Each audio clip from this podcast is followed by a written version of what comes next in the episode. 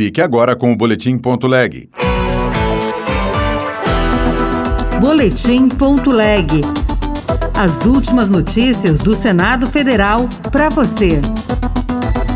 Reforma tributária deve ser prioridade no primeiro semestre de 2023. O ideal é que haja novas discussões, abra o tema debate, ouvindo os segmentos da sociedade, ouvindo a classe empresarial e todos os segmentos que pagam impostos. Projeto condiciona corte de vegetação na Amazônia à autorização prévia de órgão federal. Eu sou Fernando Ribeiro e este é o Boletim.leg. A Comissão de Constituição e Justiça vai analisar um projeto que exige a autorização prévia de um órgão federal para o corte ou retirada de vegetação da floresta amazônica. Repórter Bruno Lourenço. A proposta original do senador Alessandro Vieira, do PSDB de Sergipe, determinava que a supressão de vegetação da floresta amazônica dependeria de autorização prévia do Congresso Nacional mas o relator na Comissão de Meio Ambiente, Jean Paul Prates, do PT do Rio Grande do Norte, considerou que a medida poderia atrapalhar a exploração legal de atividades econômicas no bioma.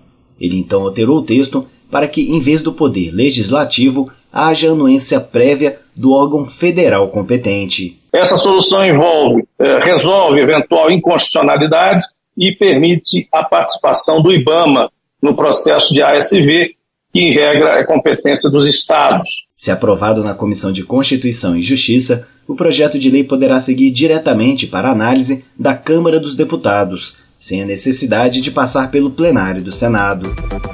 Vários senadores concordam que a reforma tributária deve ser uma prioridade já nesse primeiro semestre. Repórter Luiz Felipe Liázebra. O governo federal já sinalizou que quer retomar a discussão sobre a reforma tributária já neste primeiro semestre. Para o senador Ângelo Coronel, do PSD da Bahia, é natural que o novo governo avalie o cenário com outros segmentos da sociedade, para que se possa chegar a um consenso sobre qual é a melhor reforma tributária. O senador avalia que pontos como a taxação de lucros e dividendos dependem de avaliação, cautela e muito diálogo o ideal é que haja novas discussões, abra o tema debate, ouvindo os segmentos da sociedade, ouvindo a classe empresarial e todos os segmentos que pagam impostos, porque nós precisamos fazer uma reforma tributária que facilite a vida do empresário brasileiro e que reduza a tributação no Brasil, para que com isso as empresas paguem menos impostos e, consequentemente, gerar mais postos de trabalho. Já o senador Plínio Valério, do PSDB do Amazonas, avalia que a proposta que está aguardando votação na Comissão de Constituição e Justiça do Senado seja um ponto de partida para o governo federal e que pontos mais sensíveis, como a atualização da tabela do imposto de renda, podem ser discutidos em outro momento.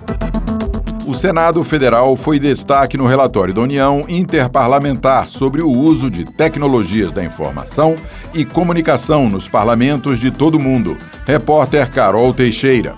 O estudo para a produção do relatório foi feito pela União Interparlamentar, instituição da qual o Senado brasileiro é integrante desde a década de 1950.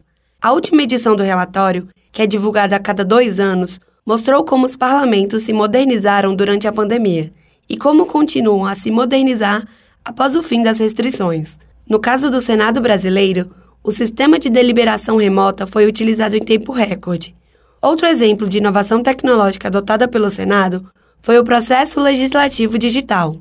O vice-presidente do Senado, veneziano Vital do Rego, do MDB da Paraíba, destacou a importância da modernização da casa para as ações desenvolvidas com a tecnologia. O processo legislativo sem papel é um marco para esta casa legislativa, que coloca essa casa novamente como referência na adoção de tecnologias de informação que aprimoram e racionalizam a atividade legislativa, promovem a sustentabilidade ambiental e proporcionam maior transparência e acessibilidade aos trabalhos. A evolução do sistema de deliberação remota do Senado foi tema de várias reportagens dos veículos de comunicação do Senado e agora será abordada em um livro, que já está em processo de produção.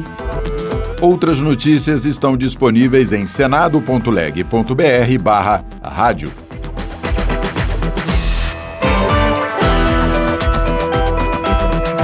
Você ouviu Boletim.leg. Notícias do Senado Federal.